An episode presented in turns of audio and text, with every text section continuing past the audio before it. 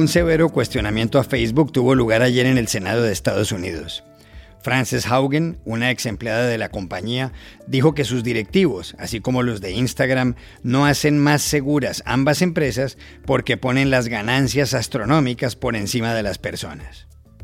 The company's leadership knows how to make Facebook and Instagram safer, but won't make the necessary changes because they have put their astronomical profits before people. ¿Meterá en cintura el Congreso a Facebook por sus malas prácticas, como pidió Haugen? ¿Qué tanto afectará todo esto a los usuarios? Hablamos en México con Javier Matuk, experto en tecnología.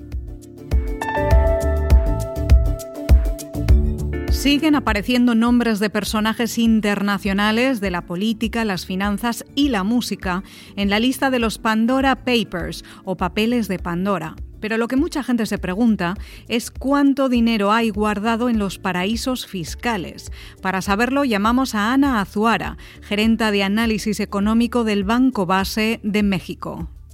Una luz de esperanza se ha encendido para las personas afectadas por una depresión severa.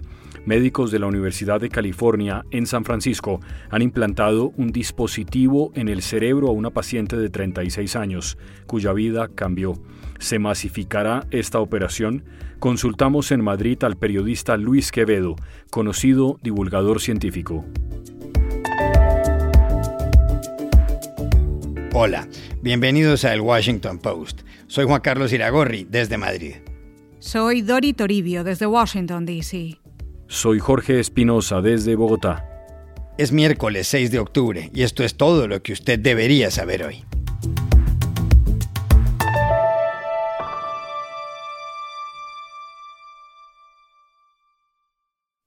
Facebook enfrentó ayer en el Senado de Estados Unidos uno de los mayores cuestionamientos de los últimos años. Fue en una audiencia especial que tenía una sola protagonista, Frances Haugen, ex empleada de la División de Integridad Cívica de la compañía. Haugen, especialista en ingeniería de datos y graduada de la Escuela de Negocios de la Universidad de Harvard, dejó de trabajar en Facebook en mayo. Cuando se marchó, empacó miles de documentos que ha entregado secretamente a la Comisión de Valores y al diario The Wall Street Journal. Con la misma intención, Frances Haugen, revelando ya su identidad, apareció el domingo en el célebre programa 60 Minutes, o 60 minutos de la CBS. Allí denunció las malas prácticas de Facebook, una empresa fundada por Mark Zuckerberg en 2004. Todo eso siguió ayer en el Senado cuando Haugen dijo que Facebook no retira contenidos extremistas porque sabe que la gente se queda más tiempo frente a la pantalla. También dijo que la empresa es consciente de que sus algoritmos están llevando a los usuarios jóvenes a imágenes y textos sobre la anorexia. Uh, can you be led by the algorithms to anorexia content? And they have literally recreated that experiment themselves and confirmed, yes, this, this happens to people. So mm -hmm. Facebook knows that they, are, that they are leading young users to anorexia content. Facebook respondió. Su portavoz Andy Stone señaló en Twitter que Francis Haugen trabajó allí menos de dos años y que no estuvo en reuniones ejecutivas. Y la vicepresidenta de contenidos, Mónica Bickert, dijo que no es cierto que haya algoritmos que estimulen el extremismo. Frances Haugen también le pidió ayer al Senado y al gobierno que metan en cintura a una compañía como Facebook, que influye en el pensamiento y los sentimientos de la gente. ¿Lo harán? Llamamos a Ciudad de México a Javier Matuk, experto en tecnología. La verdad es que quién sabe qué va a suceder en el gobierno norteamericano respecto a Facebook. Como sabes, son varios puntos de vista, varias aristas. Primero es una compañía muy potente que representa mucho dinero para muchas otras compañías, personas y para en general el sistema económico norteamericano. Entonces, el ponerse a legislar seguramente va a ser posiblemente meterse en la operación de la compañía, en las entrañas de la misma, y quién sabe esto cómo pues se ha tomado, se ha recibido por los mercados. Eh, es un negocio, punto número uno, y por otro lado está la parte moral, la parte que la ex empleada declara que es manipulación total de los usuarios de Facebook. Ahí yo creo que va a haber pues mucha tela de dónde cortar. Obviamente todo apunta a Mark Zuckerberg, pero obviamente él no está solo, es un gran equipo de trabajo, así es que Mi pronóstico es que va a estar un rato ahí en los temas políticos, va a haber pues algunas comparecencias, pero al fin de cuentas no creo que pase a mayores. Por otro lado están todas las acusaciones que ya son más cada vez. Habrá que ver hasta dónde sube el agua del vaso y comienza a desbordarse y entonces ya el gobierno tendrá que tomar alguna acción. Pero por lo pronto yo creo que no va a suceder nada en particular.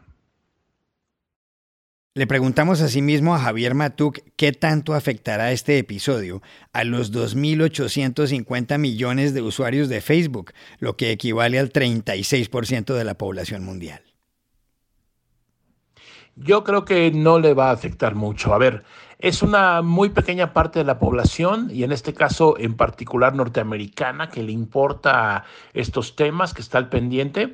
El general, el grueso de los usuarios de Facebook ni les va ni les viene, no se mete en estos asuntos, no les interesa. Hay que recordar que Facebook es global, tiene presencia en pues, casi todos los países del mundo, Estados Unidos siendo una parte importante, pero no la mayoría. Entonces yo creo que no va a pasar nada. Ahorita hay mucho eh, digamos, está en ebullición todo esto por las comparecencias, por el programa de televisión, por todo el asunto, aunado a la caída que ya reportaste tú oportunamente ayer, pero yo creo que no le va a afectar. Además de que es una empresa, es un negocio que cobra dinero a los anunciantes por mm, promover los productos. La afectación que podría haber es que le comiencen a, retirar anuncios y esto pues eh, es tan apetitoso el mercado que tienen los usuarios que lo veo difícil. Es, son ecuaciones muy complejas, pero yo creo que en el corto plazo no va a haber ninguna afectación y, e insisto, a la mayoría de la gente o a los usuarios esto ni, ni saben de qué se trata, ni tienen interés en conocerlo, ellos simplemente usan la red social aparentemente de forma natural, normal, no están influidos por nada aparentemente y digamos la rueda sigue girando, eh, sigue el negocio produciendo y pues fin de la historia por el momento.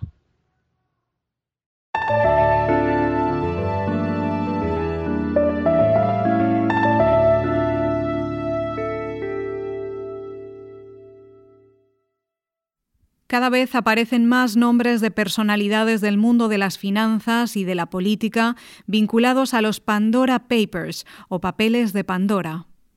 Casi 12 millones de documentos filtrados por 14 despachos de abogados a periodistas de varios medios de comunicación contienen esa lista que crece a medida que pasan las horas.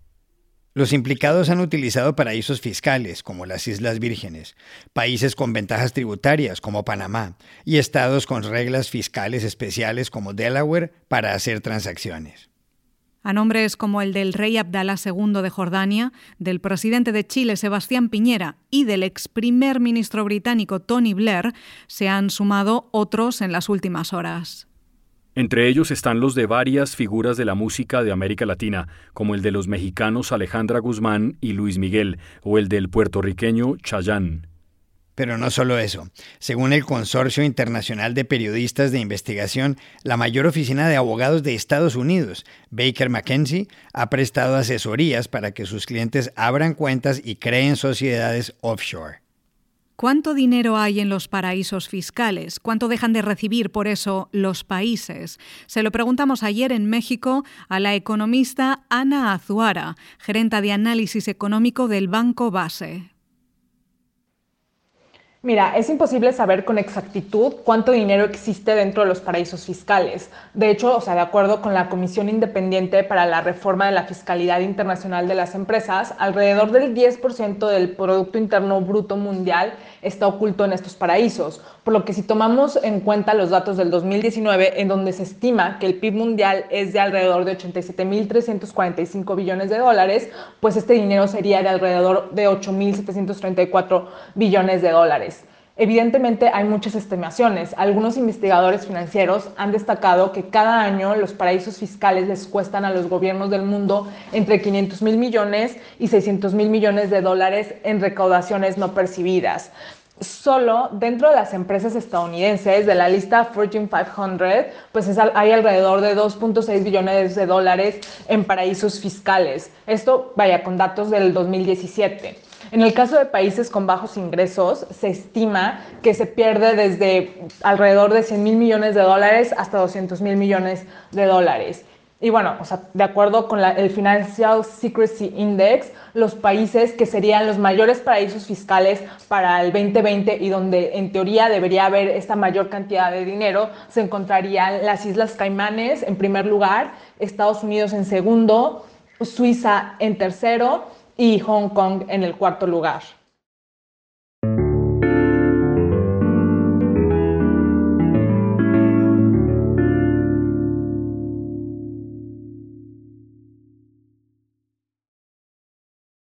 En Estados Unidos se acaba de llevar a cabo una cirugía que puede dar esperanza a las personas que sufren depresión severa. Tuvo lugar en San Francisco y estuvo a cargo de médicos de la Universidad de California. La operación logró instalar un implante eléctrico en el cerebro de una mujer llamada Sarah, de 36 años, que ha padecido la enfermedad. Los doctores la intervinieron tras ponerle anestesia general. El implante, que es del tamaño de una caja de fósforos o de cerillas, tiene dos cables que, a través de pequeños orificios en el cráneo, van a la parte interior del cerebro. De esa manera, el dispositivo, que vale 35 mil dólares, identifica los circuitos cerebrales que activan la depresión y les envía un impulso que los neutraliza en 15 minutos. La intervención quirúrgica, cuyos detalles acaban de aparecer en el Nature Medical Journal, fue un éxito. Sarah dijo que antes de la cirugía se sentía torturada permanentemente, pero que ahora su vida es normal. Según la Organización Mundial de la Salud, 280 millones de personas en todo el mundo padecen depresión. Cuando es severa, puede conducir al suicidio. Cada año hay más de 700.000 suicidios a escala global. ¿Puede la misma cirugía que le hicieron a Sara salvar a miles de personas de la depresión severa? Hablamos ayer en las calles de Madrid con el periodista Luis Quevedo, conocido divulgador científico. Yo creo que la respuesta, Juan Carlos, es un ojalá, un ojalá eh, matizado por dos asuntos. Uno es eh, la experiencia previa que hemos tenido con otra electroestimulación eh, parecida más a la que algunos pacientes tienen para el Parkinson. Es una electroestimulación que a diferencia de la de Sara, que se activa y desactiva según la actividad cerebral de la paciente, pues es algo más continua. Como te decía, para los pacientes de Parkinson funciona muy bien, pero para depresión, aunque en experiencias pioneras había dado cierta esperanza, cuando se hizo con más pacientes se vio que no que no salía, que la estadística no estaba del lado de utilizar esta técnica para un número grande de personas. Por eso, en el lado positivo, los autores de este estudio están ya planteando aplicarlo, ponerlo a prueba en 11 pacientes más. Eso nos ayudaría a saber si esta técnica, o sea, si SARA es única o esto es generalizable. Uno. Y dos, el tema de los costes y la complejidad. Claro, hablamos de una intervención que requiere al menos dos cirugías, eh, eh, también muchas horas de explorar la actividad cerebral particular del cerebro de cada paciente. Ojo, no es que no se haga, en pacientes con epilepsia, algunos eh, se hace algo parecido, pero vamos, que no es simple. Por tanto, no es simple, hay que hacerlo con el mejor estándar científico de evidencia posible y para eso necesitamos haberlo probado con más pacientes. Por suerte, es una investigación que ya está en curso. Esperemos que la ciencia nos dé buenos resultados.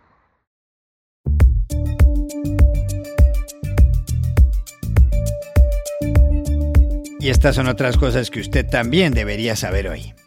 En Francia, unos 216.000 menores sufrieron abusos sexuales a manos de sacerdotes y religiosos de la Iglesia Católica desde 1950 hasta 2020. Según una comisión independiente, la cifra se eleva a 330.000 si se suman los abusos cometidos por laicos en ámbitos eclesiales.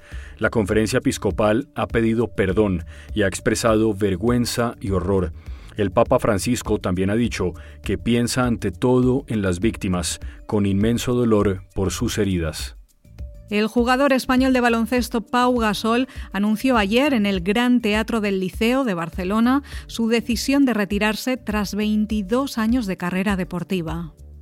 Me voy a retirar del baloncesto profesional eh, y es una decisión difícil, como os podéis imaginar, eh, después de tantísimos años pero es una decisión meditada y, bueno, hay que cambiar un poco ah, de, de marcha. El pívot catalán, de 41 años, fue dos veces ganador de la NBA, la Liga Estadounidense de Baloncesto Profesional. Jugó con Los Ángeles Lakers, los Chicago Bulls y el equipo de Barcelona. Gasol está considerado como el mejor jugador de baloncesto español de todos los tiempos. El restaurante danés Noma 2.0 del chef René Redzepi fue elegido ayer como el mejor del mundo por la lista The San Pellegrino World's 50 Best Restaurants. Es la quinta ocasión que Noma, ubicado en Copenhague, recibe este reconocimiento. Redzepi iguala así al chef español Ferran Adrià de El Bulli. El premio destacó su shawarma de apio vegetariano, un pato de pierna, cerebro y corazón servido con garra, pluma y pico, y su carne de cangrejo dulce servida en un pan plano cortado en forma de cangrejo. Y aquí termina el episodio de hoy de El Washington Post, El Guapo. En la producción estuvo Cecilia Favela. Por favor, cuídense mucho. Y pueden suscribirse a nuestro podcast en nuestro sitio web, elwashingtonpost.com, seguirnos en nuestra cuenta de Twitter, arroba el post, y también nos encontrarán en Facebook, buscando el Post Podcast. Chao, hasta la próxima.